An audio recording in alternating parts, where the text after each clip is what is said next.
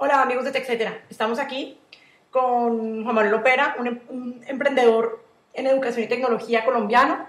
Él nos va a contar un poco de qué se trata su emprendimiento y, y bueno, y cómo es la vida de un emprendedor en Colombia y sobre todo un emprendedor en educación.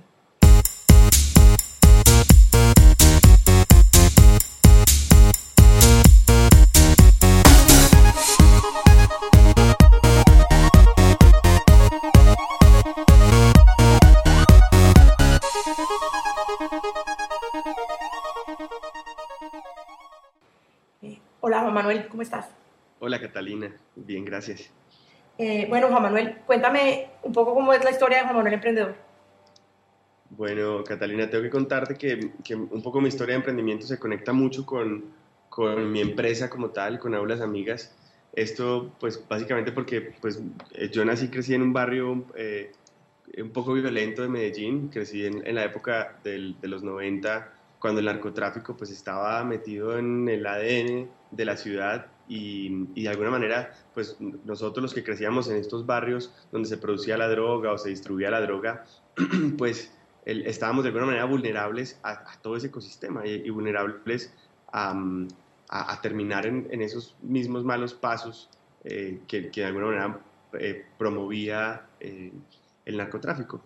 Entonces, como hacia mis 12 años, cuando todo parecía indicar que iba a terminar tomando eh, como un mal rumbo, eh, me encuentro con un maestro de escuela, un maestro del colegio que, que, empezó a inspirarme, que empezó a hacer cosas diferentes, que empezó a llevar tecnología, que empezó a hacer actividades extracurriculares eh, de electrónica, él sin saber programar, sin saber de, de, electrónica ni nada por el estilo, en cambio sí nos motivaba a nosotros a investigar eh, y nos acompañaba como haciéndonos las preguntas adecuadas, buscando eh, algo de recursos con el colegio, con Colciencias, en aquel entonces con un programa que se llamaba Ondas, pero digamos que era un maestro muy inspirador en todo caso.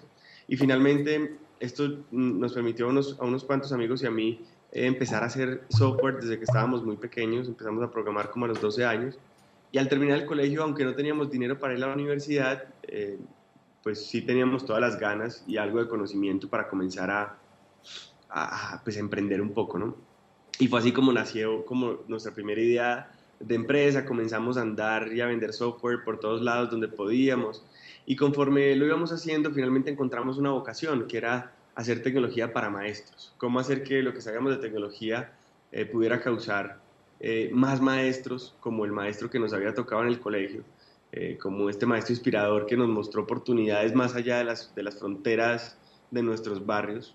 y finalmente pues nos hizo productivos. Esto, esto finalmente nos llevó a, a, crear Aulas Amigas, que hoy es una compañía de cerca de 250 personas, con, con siete sedes entre nacionales e internacionales, pero lo más importante, con cerca de 25 mil aulas de clase con tecnología nuestra en América Latina, y más importante que eso, cerca de 50 mil maestros que de alguna manera han creído en nosotros y usan eh, herramientas o, o, formación que nosotros les damos para, para educar a aprendices del siglo XXI pues muy interesante. Ahora cuéntanos un poco qué hace Aulas, Aulas Ya. Mira, Aulas Amigas... Eh, perdóname, Aulas Amigas. Sí, Aulas Amigas, mmm, más digamos que de, de, de, lo que está pasando en los países desarrollados, donde efectivamente la, la tecnología ha empezado a, digamos, a, contribuir, a contribuir con la evolución tecnológica de la educación. Eh, perdóname que me distraje un segundo, pero digamos que lo que hemos procurado hacer es acelerar ese proceso de transformación de la educación en América Latina, mientras en los países desarrollados hace un buen rato comenzaron a evolucionar las prácticas docentes dentro del aula de clase, en, en América Latina ha ido demasiado lento y esto básicamente porque la tecnología es muy costosa. Segundo, porque nuestros maestros aún no tienen la cultura eh, ni la formación para apropiar eh, adecuadamente estas herramientas tecnológicas. Y finalmente porque los recursos educativos que existen en América Latina aún no son suficientemente contextualizados a las necesidades de aprendizaje latinoamericana. Y básicamente Aulas Amigas se dedicaba a esas tres cosas. Hemos inventado y fabricado a bajísimo costo tecnología educativa que es utilizada en otros países. A diferencia de, de, la tecnología que llega a América Latina, nosotros terminamos costando un 10% de esa tecnología fabricada por fuera y hacemos posible entonces que incluso los maestros de su propio bolsillo terminen eh, adquiriendo las herramientas tecnológicas con las que luego van e inspiran a los estudiantes. Asimismo, hemos creado protocolos de, formación y de acompañamiento al maestro que garantizan que un maestro que nunca ha utilizado tecnología finalmente la apropia y la aplica efectivamente.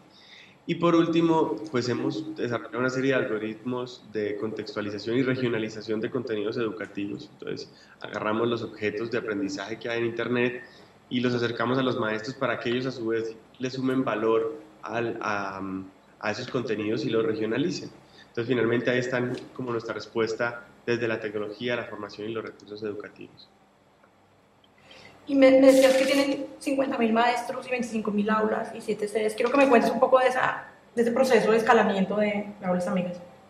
Nosotros comenzamos en Medellín hace, hace muchos años, hace 10 años casi a soñar, pero sin embargo hace 7 empezó a materializarse como compañía. y en ese andar de, de, pues de expandirnos, comenzamos a abrir nuestras sedes nacionales, nació Aulas Amigas en Bogotá, en Cali, en Ibagué, en Bucaramanga, pero también empezamos a hacer algunos esfuerzos de, fabricación internacional, entonces montamos una pequeña planta de producción de tecnología en Buenos Aires y una más en Quito. Eso como con ánimo de validar nuestras herramientas tecnológicas y nuestro modelo en mercados internacionales. Y ¿Y qué, cómo es el proceso para llegarle a sus maestros? Mm, tenemos muchas formas de, de, finalmente llegar a las manos de, de, los maestros. Una de ellas pues es claramente con los gobiernos locales. vamos a los gobiernos locales y les proponemos eh, proyectos de transformación tecnológica eh, eh, pues en, en sus aulas de clase. Segundo es que nos vamos también a las empresas privadas y les hacemos ver a las empresas privadas que, que la transformación tecnológica en la educación no puede depender solamente del gobierno, que tiene que tener manos eh, privadas también trabajando por eso. Eh, y entonces también lo hacemos con recursos de ellos. Y por último, nos vamos donde los mismos maestros y que los maestros deben saber que ellos tienen que responsabilizarse de su propia modernización y los invitamos a, a participar en, en, esa, en esa transformación. Pues mira, me parece increíble lo que están haciendo yo no sabía, llevo cinco años estudiando sobre educación y tecnología y me encontré contigo en el LinkedIn de pura casualidad. eh, esas cosas de los algoritmos que yo tampoco comprendo del todo y pues estoy aquí un poco como estupefacta. Muchas gracias, Juan Manuel. Yo quiero que me, me, me ayudes con una cosa. Quiero que me digas un par de tips para muchachos y muchachas jóvenes que se encuentren un poco en la misma encrucijada que te encontrabas hace 10 años, desafortunadamente, o hace 20 años Desafortunadamente la, la, situación puede que sea un poco menos cruda, pero sigue siendo igual violenta y igual un poco como, como preocupante. Las cifras de desempleo juvenil son cada vez más grandes y van a seguir siendo más grandes a medida que la, pues que la población se, se va volviendo más joven, la población infantil pasa a ser joven. Entonces yo creo que me des unos tips para, para la gente que, quiere, que está pensando qué hacer o cómo volverse emprendedor. Eh, sí, Catalina, mm, definitivamente, si bien gracias a Dios la situación ha cambiado un poco y ya no es tan extrema como antes, eh, sí es verdad que, todavía el escenario es, complejo. Y en los países en los que, digamos, no, no hay tanta violencia o, o, o, digamos que las condiciones parecieran más óptimas, pues eso también se termina convirtiendo en un problema en los jóvenes que terminan teniendo pocas ambiciones o pocos problemas por resolver y deciden no resolver ninguno. Siempre... Um, a, pues primero apasionarse eh, demasiado en la vida, con cualquier cosa que decida apasionarse un, un, un, muchacho, hay que apasionarlo. Nosotros siempre decimos que, que cada, cada, muchacho tiene el potencial limitado de cambiar el mundo, pero necesita un maestro que lo inspire y que lo apasione. Entonces creo que si, si mm, como joven encuentra uno esa pasión eh, por algo, no hay que abandonarla por nada del mundo que sencillamente ahí seguramente es donde, donde se encuentran las oportunidades no solo de conseguir dinero y cosas por el estilo, sino de generar cambios eh, trascendentales. Entonces creo que mi, mi, eh, mm, idea principal y como mi, mi, propuesta principal para cualquier joven eh, que desee emprender es, es que encuentre eso que realmente lo apasiona y que le encuentre significado mientras lo hace. Bueno, pues Mil gracias, Juan Manuel, por tu tiempo. Esto fue Lo Más Tech y estábamos con Juan Manuel Lopera, el CEO de Aulas Amigas y un gran emprendedor y un gran ejemplo para todos los jóvenes colombianos. Gracias, Cata.